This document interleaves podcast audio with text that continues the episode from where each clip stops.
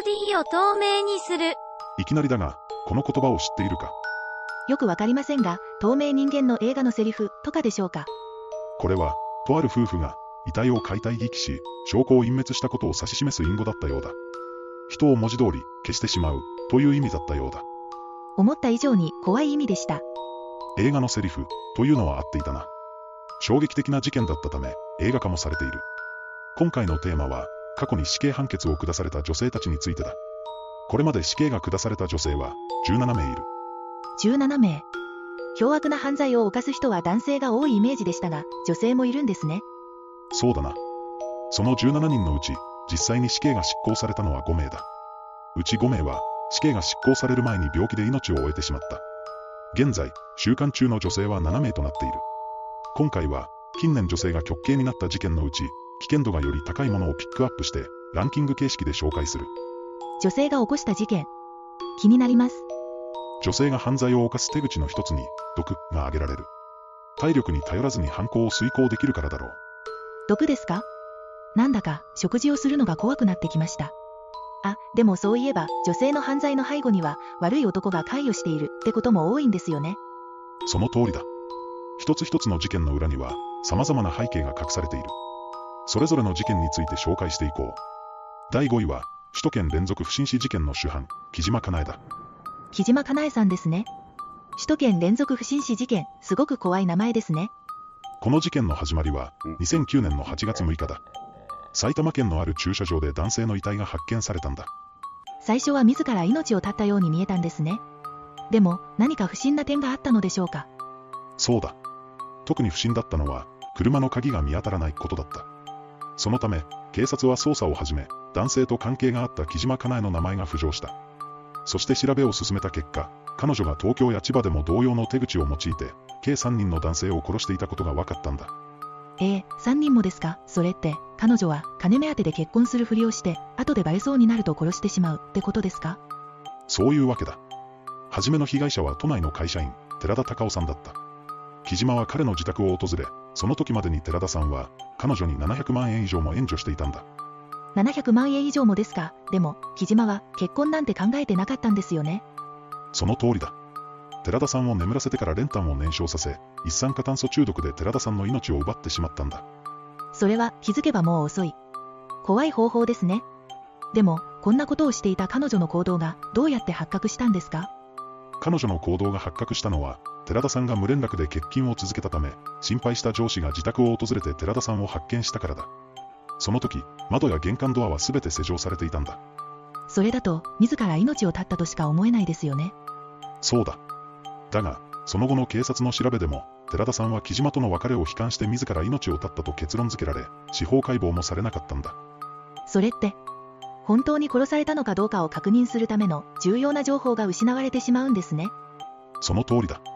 寺田さん以外にも、木島は同様の手口で他の2人の男性も殺害している。その中には、絵画4点を盗んだことに気づいた男性や、料理学校の受講料として、470万円を貸した男性も含まれている。その中には、自分が騙されていると気づきそうな人たちもいたんですね。でも、最終的には木島の行動が警察にバレてしまったんですよね。ああ。そうだ。特に最後の被害者の場合、車の鍵が見当たらなかったり、警察が彼女の犯行を疑う証拠があったりしたんだ。それって何だったんですか？大出さん、被害者の方は、プラモデルの世界では有名な方だったんだ。ホビー会社が主催する大会で優勝するほどの腕前だったそうだ。それはすごいですね。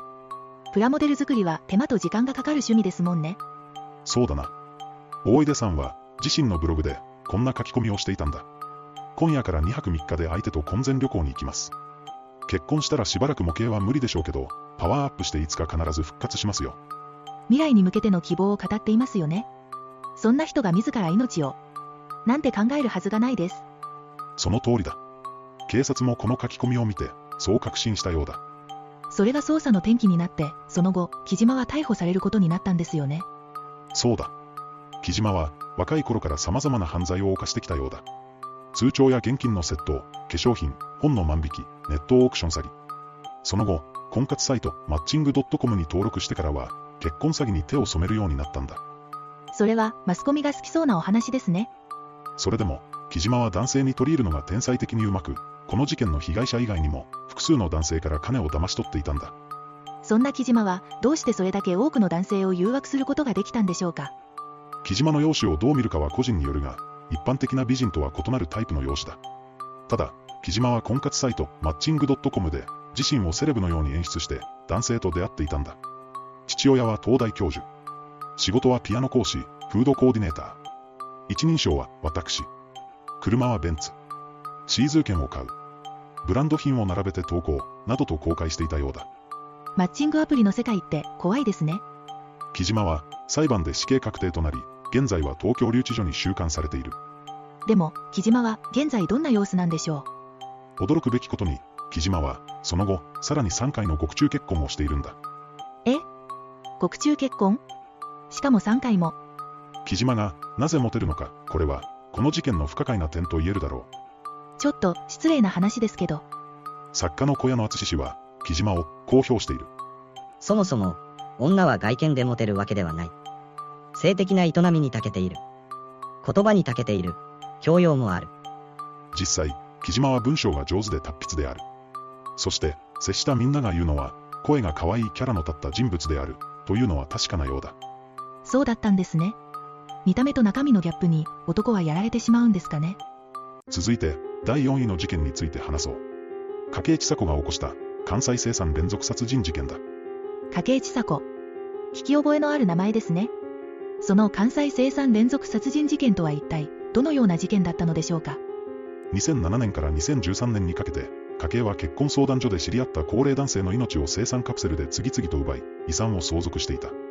総額はなんと約8億円だ。確認されただけでも被害者は4人だが、全体では10人以上とも言われている。それはすごい。そのスケールは、今までの話とは明らかに違いますね。家計の行為は、5歳業という言葉が流行するきっかけにもなった。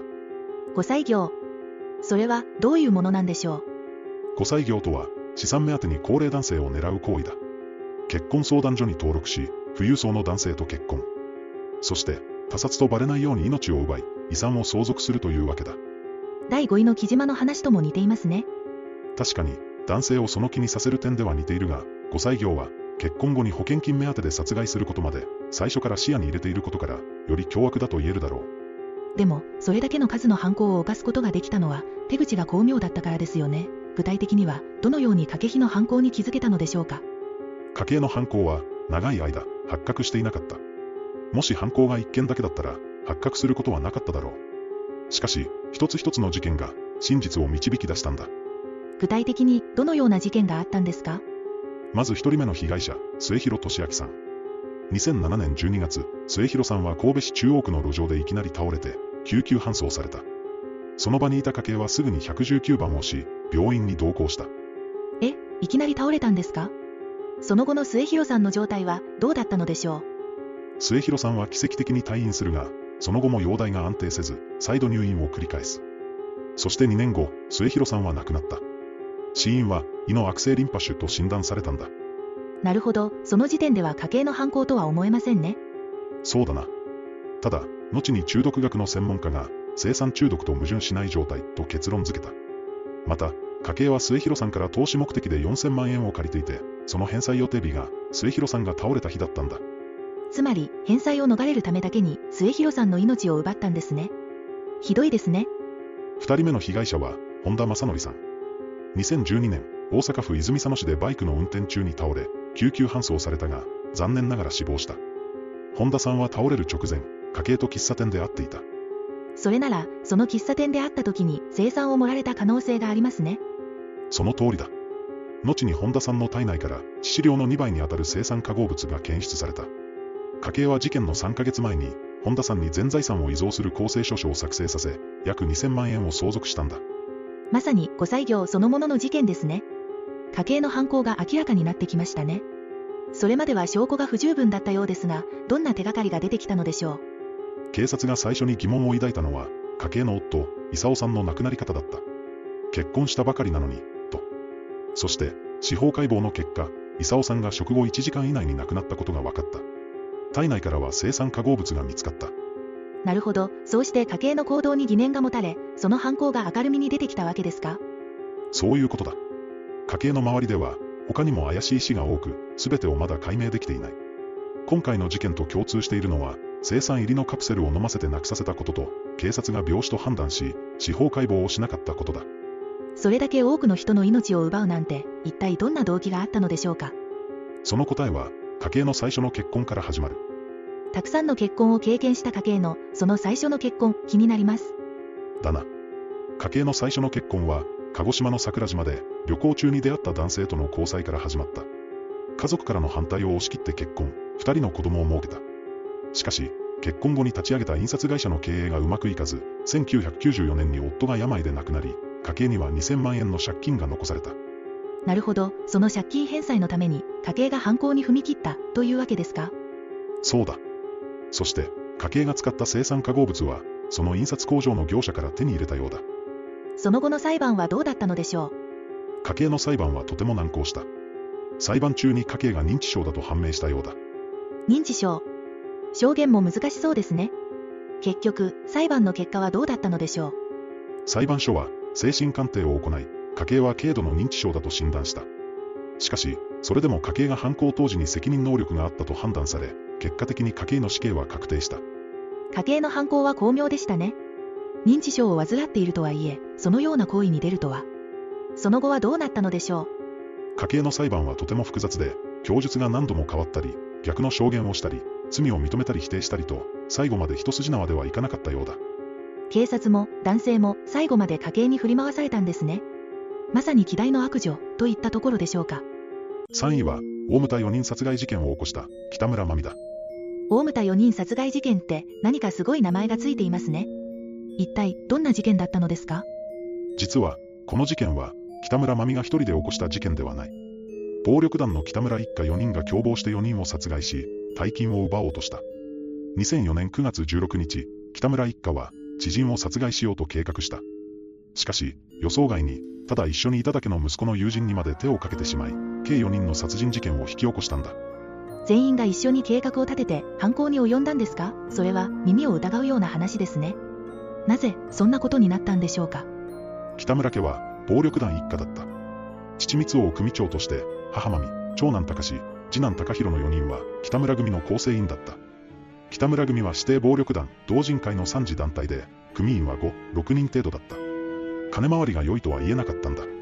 主な収入源は、工事現場に作業員を派遣する石橋建設の売り上げだった。なるほど、決して裕福な生活を送っていたわけではなかったんですね。そんな中で何か支えになっていたものはあったんですか？実は、マミには、違法闇貸金業を営む高見小夜子さんという知人がいた。マミハ小夜子さんから借金の取り立て業務を請け負っていたのだ。ああ、そういうことですか？でも、その良好な関係も何かしらの問題が起きてから変わってしまうんでしょうか？そうだな。実は、北村組に6600万円以上の借金ができてしまうんだ。長男隆が不運にも暴行を加えてしまい、その結果、死亡させてしまうこと。父光雄が組員の妻と不適切な関係を持ったり、車上荒らしとして捕まってしまったこと。マミがクリーニング屋に文句をつけて代金を払わなかったことなど、いくつもの問題が重なってしまったのだ。そんな多額の借金、どうやって返すことになったのでしょうか？マミは、金を小夜子さんから借りることになった。その金はすぐに数百万になり、返済が遅れたり、借金取り立て業務がうまくいかない時などは、小夜子さんは嫌味を言うようになった。立場が逆転した二人の間には、金銭トラブルも発生するようになった。北村一家はギリギリの生活をしていたんですよね。そんな大金の借金、本当に返せるんでしょうか？実際には、北村一家にそんな資金はなかった。だから、マミはとうとう、小夜子さんの命を絶つことで大金を奪うことを考えた。マミがこの考えを家族に話したところ、誰も反対しなかったそうだ。北村一家全員、この状況を打破したいという思いが強かったんでしょうね。こうして、架空の不動産取引で金を用意させ、マミが小夜子さんの命を絶ってそれを奪うという計画が出来上がった。マミは小夜子さんに旦那の紹介で安く買える土地があると嘘の商談を持ちかけた。疑いもしない小夜子さんは、これに応じ、金を用意すると答えた。その後、マミは小夜子さんが金を用意しているのを確認し、そして、事件はついに動き始めるのだ。マミさんから小夜子さんへの復讐劇ですね。しかし、この計画がうまくいかないことを願うばかりです。そうだな。では、2004年9月のある夜から話を始めてみよう。小牟田市内の公園前に車が止まっていた。その車の中には2人がいて、近くの暗がりでは高志と高弘が身を潜めていた。だが、さよこさんが恋人に関する悩みを打ち明けて、マミにいつまでも友達でいてほしいと頼んだことで、マミは計画を実行できなくなってしまった。情が移ったからだろなるほど、これで計画が立ち往生になったんですね。それで高志と高弘が痺れを切らしたんですか？う。そうだな。マミがいつまでも実行しないのに業を煮やした高志と高弘が、思い立ってさよこさん宅にある大金を奪いに行くという行動に出る。そこから、この事件はさらに混乱していく。それで、高志と高弘はどんな行動に出たんです？高志と高弘がさよこさん宅に行くと、そこにはさよこさんの次男のみのりさんがいた。彼らは顔見知りの高弘を家に入れ、彼はみのりさんを背後からタオルで締め、やがて動かなくなった彼と一緒に、金庫を車のトランクに入れた。計画外の人をこんなにあっさりと。でも、みのりさんはまだ生きてたんですよね？そうだ。みのりさんはまだ息があり、トランクで物音がすることに気づいた兄弟は、すぐに車を止める。そして、命乞いをするみのりさんの首にロープを巻きつけ、さらにブロックを3個くくりつけて、橋から突き落とすのだ。恐ろしい。翌日、行方不明になったみのりさんをさよこさんの長男達之さんが友人と一緒に探していた。一方で、さよこさんは息子が行方不明になったことを北村組事務所に報告しに行く。しかしその後、さよこさんは睡眠薬で眠らされ、そのまま命を奪われた。次から次へと。もう、止められなくなってしまったんですね。そうかもしれないな。家族はさよこさんの遺体を達之さんの車に乗せ、車ごと川に沈める計画を立てる。だが、車を使う以上、達之さんもまた命を奪われることになった。あっという間に、このようなことが起こるなんて。さよこさんの次は、達之さんだったのだな。北村一家がとりあえずさよこさん宅に行ってみると、しばらくして、達之さんと友人の原純一さんが帰ってきた。北村一家の思考はどこまでも冷酷で、この友人まで計画に巻き込んだ。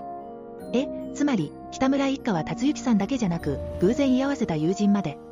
この話、ゾッとしますね。どんどん恐ろしい事件に進んでいく感じが。それから彼らは、二手に分かれて探すことにした。高志、高弘、達之さん、原さんの4人で行動することになるんだ。車を走らせるところから、一連の計画が始まる。みのりさんが見つかることは、ありえないんですよね。それは、もう、そうだな。車を止めると、高弘は拳銃を取り出し、原さんの頭部を撃つ。ここで、高弘は本当の話を始める。目的は金であること。さよこさんとみのりさんはもう命を奪っていること。そして、最後に金はどこにあるかを達之さんに問いただし、知らないと答えた彼に、ならば、用はない。それから、まだ息がある二人に、とどめを刺すのですよね。この話、次々と続く凄惨な出来事に、胸が痛みます。その後、みのりさんの遺体が川に浮かび上がってきたことで事件が発覚した。警察はすぐに北村一家へと疑いを向け、逮捕までは早かった。そして、すぐに自供も始まったようだ。それから裁判ですよね。その結果はどうだったのでしょうか。この事件で、マミ、高志を実行犯として、一家4人全員に死刑判決が言い渡された。一家全員に死刑。そんなことってあるんですかそれは確かに、世界的に見ても、かなり稀な出来事だ。それだけ、この事件は残忍だったと言えますね。一言で言い切るのは難しいだろう。これだけ人の命を軽々しく扱った事件も珍しい。実は、次男高弘の手記、我が一家全員死刑を出版した作家、鈴木智彦さんは、彼らは案外まともな人間であることが分かった。彼らも我々と変わらぬ人間らしい感情をふんだんに持っていた。と語っている。怖そうな人でも、話してみると案外普通だったりしますよね。さらに、北村真美についても、まともな人生を送っていた時期があったようだ。まともな人生とは、どういうことでしょ看護師を目指しながら、病院勤務をしていた真美。彼女は患者の男性と付き合い、妊娠して普通の幸せを感じていた時期があったと語っている。う。しかし、その幸せは続かなかった、ということですね。そうだ。男性が交通事故に遭い、マミが看病している間に、激しい頭痛と腹痛が彼女を襲った。目を覚ますと、男性と赤子はもう、この世からいなかった。それは、辛い経験ですね。マミはずっと自分の人生を呪っていたのかもしれませんね。しかし、だからといって、この事件を仕方がないと片付けることはできない。そうですね。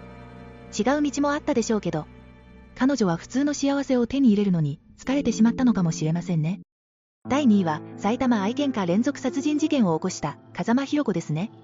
そうだな。この事件の主犯は関根源で、風間博子はその元妻だった。二人は、ペットショップ、アフリカケンネルを経営し、犬の繁殖も手掛けていた。関根は、珍しい犬種のつがいを、1000万円という法外な金額で売っていたんだ。犬に1000万円？それは法外な値段ですね。でもその後、客が騙されたことに気づくとトラブルになったんですよね。その通りだ。そして、関根はそのトラブルを解決するために、相手を殺害し、遺体をバラバラにしてしまった。まるでサイコロステーキほどのサイズに切断し、骨は粉になるまで焼いて解体していた。ええそれって恐ろしいですね。でも、なんでそんなことをしたんですか？バブル崩壊の影響を受けた関根は、犬の繁殖場の建設費などで多額の借金を抱えていた。そこで、関根は悪どい商売を思いついた。生まれた子犬を高値で買い取るからと偽って、つがいのシベリアンハスキーを売りつけ、そしてその後、生まれた子犬に難癖をつけて買い取りを拒否するんだ。え、それって詐欺まがいのことを始めたんですね。そうだな。そして、最初の事件が起きてしまった。最初の被害者は、産廃処理会社役員の川崎昭夫さんとありますね。そうだ、川崎さんは法外な値段に代金の返済を求めた。関根は川崎さんを呼び出し、栄養剤だと偽って、硝酸ストリキニネ入りのカプセルを飲ませた。これは、犬の安楽死に使用する薬で、人間50人分の致死量だった。うわぁ、それって怖すぎますね。その後どうなったんですか？関根はその後、アフリカケンネルの従業員山崎長幸を脅し、遺体を自宅まで運ばせ、解体した。そのままバラバラにしてしまったんですね。だが、それで終わりじゃなかった。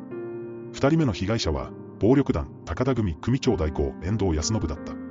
遠藤は関根の友人で、アフリカケンネルのトラブルの仲裁役だったが、川崎さんを殺害したのが、関根だと気づいてしまった。あ、なるほど。だから、遠藤さんにゆすられた関根は、また殺人を決意したんですね。そうだ。関根はまた硝酸ストリキニーネで遠藤さんとその運転手を手にかけた。二人の遺体は、前回と同様に、山崎の家で解体されたんだ。関根は、とても冷酷な行動をとったんですね。本当に恐ろしいです。これだけでは終わらない。三人目の犠牲者は、関口光恵さんだ。彼女はアフリカケンネルの従業員の母親で、関根とは浮気の関係にあったんだ。あれ、そんな関係だったんですか？驚きました。そうだな。関根は光恵さんに対して、儲かるからとアフリカケンネルの株主になるように持ちかけて、彼女から金を巻き上げていた。他にも、900万円という法外な値段で、4頭の犬を購入させたりと、その天才的な話術で嘘を信じさせていたんだ。それで、そんな浮気相手を。なぜそんな結果に？そうだな。彼自身もこの嘘がバレると分かっていたようで、硝酸ストリキニーネを飲ませて彼女の命を奪い、遺体処理を行ったんだ。なんてことを？この事件が発覚するのは難しそうですが、関根が犯人だとどうやって分かったんですか？第一事件の直後から、関根は監視されていたんだ。川崎さんの家族が、関根との金銭トラブルを警察に相談していたようだ。そうそうと、警察の目が向けられていたんですね。その上、大阪でも愛犬家による事件があったことから、アフリカケンネルにマスコミが大挙して訪れていた。そうなると、逮捕されるのも時間の問題だったのかもしれませんね。しかし、それが容易に進むわけでもなかった。関根の心情である、ボディを透明にするせいで、物的証拠が見つからず、立件ができなかったんだ。それなら、どうやって逮捕までこぎつけたんですか？それは、アフリカケンネルの従業員山崎の供述があったからだ。その供述をもとに、死体損壊遺棄容疑で関根と風間が逮捕された。犠牲者の遺品も発見されたが、それらは関根の関与を示すものではなく、単に殺害があったことを証明するものだったから、捜査は自供に頼らざるを得なかったんだ。今まで、風間の話題があまり出てこなかったけど、風間は結局、どういう経緯で死刑になったんですか？この事件の裁判は、波乱の展開となった。裁判が始まる前に、関根と風間は離婚している。その理由は、関根の長男に対する虐待だった。元夫婦であるにもかかわらず、関根と風間は互いに罪をなすりつけ合う。関根は主犯は風間だと主張し、風間は関根が主犯だと主張する。まさに、互いに水掛け論になったんだ。物的証拠はなく、関根、風間、山崎の証言だけが頼りだった。そんな中で、どういう判断が下されたんですか？共犯の山崎は、風間は無実と断言していたが、判決では、どちらが先に犯行を持ちかけたにせよ、元夫婦が共同で犯行に及んだと認定され、結果、関根と風間の両方に死刑が言い渡されたんだ。なるほど、結局、よくわからなかったんですね。明らかに悪人だった関根だが、彼は死刑を待つことなく、病院で息を引き取った。だから、関根の証言が嘘だったのか真実だったのか、もう直接聞くことは不可能になってしまった。それなら、関根の犯罪のように思えるこの話を聞いて、何が裁判の結果を曖昧にしたのでしょう。関根は子供の頃から嘘つきで有名だった。彼の天才的な話術で、風間を洗脳していたかもしれないな。関根を昔から知る人たちは、中学の頃から英雄ぶっていて、注目を浴びるために学校の2階から校庭に飛び降りたりするようなこともやってたと証言している。つまり、彼は子供の頃からその英雄ぶった態度を持ち続け、大人になってもそれを続けていた、ということですね。そのようだ。関根はシベリアンハスキーを流行らせた人として知られ、時折テレビにも出ていた。彼は自己満足的な発言を多く残している。そして、彼は5つの殺人哲学を持っていた。1、世の中のためにならない人を排除する。2、保険金目的で行動しない。3、欲張りな人を排除する。4、血を流さないことが重要。5、人の消失を最も重視する。なんだか合理的な哲学にも見えますね。さらに関根は、過去に30人以上排除した人間の消失を競う大会があれば、私は金メダル間違いなし。と語っていた。この発言が本当かどうかはわからないが、1984年にも彼の周囲で男女3人が行方不明になっている。行方不明、ボディを透明にされてしまったのでしょうか。明るみになっていないだけの事件もありそうですね。殺人哲学や人間の消失を競う大会だとか理解しがたいですね。風間はただ事件に巻き込まれただけではないでしょうか。風間は依然として習慣中だが、獄中でも色々と変化があったようだ。一つは、関根との離婚。長男への虐待に我慢の限界が来て離婚を決意した。彼女は結婚生活を従属と忍耐の日々だったと振り返っている。そして、もう一つは、絵を描く才能が開花したこと。風間は今、留置場での時間を過ごしながら、外の世界を夢見るような作品を作り出している。真相は不明のままですが、風間が事件に関わっていたことは事実ですよね。それでも自分なりに前を向いて生きようとしているのかもしれないですね。ついに第1位ですね。これまでも十分凶悪な事件だったように思いますが、第1位は、和歌山毒カレー事件で名が知られる、林真澄だ。それは私も知っています。1998年に起きた事件ですよね。そうだな、1998年7月25日、和歌山県和歌山市園部で催された地域の夏祭りだ。その祭りで振る舞われたカレーを食べた多くの人が体調を崩し、4人が命を失った。そのカレーには毒物が混入していたんですよね。そうだ。捜査の結果、カレーにヒ素が混ざっていたという事実が明らかになった。そして、カレーの周囲にいた人々の動きを調べた結果、犯行が可能だったのは見張りの一人、林真澄だけだった。楽しいはずの夏祭りで食べ物に毒が入っていたなんて誰も予想しない事態ですね。カレーは、祭りが始まると同時に配られた。しかし祭りが始まった直後、午後6時5分頃からカレーを食べた人が次々と激しく吐き始めた。最初は食中毒かと思われたんですよね。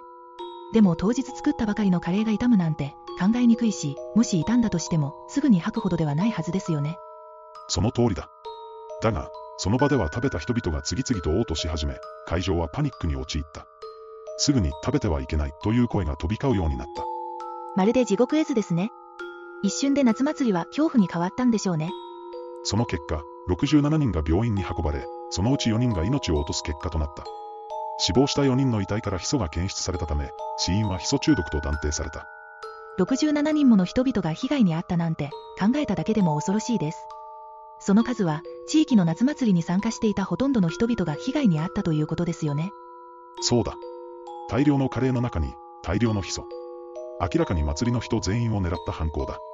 そして警察はすぐにヒ素を混入させた犯人を探し始めたんですね。そうだ。カレーの周辺にいた人々の動きを徹底的に調査した。さて、警察の調査により、カレーにヒ素を混入させた可能性が最も高いのは、見張り番の一人、林真澄だと判明した。彼女が担当したのは午後0時20分から午後1時の約40分間だ。林がカレー鍋の蓋を開けていたという証言もあり、結論が出たと言えるだろう。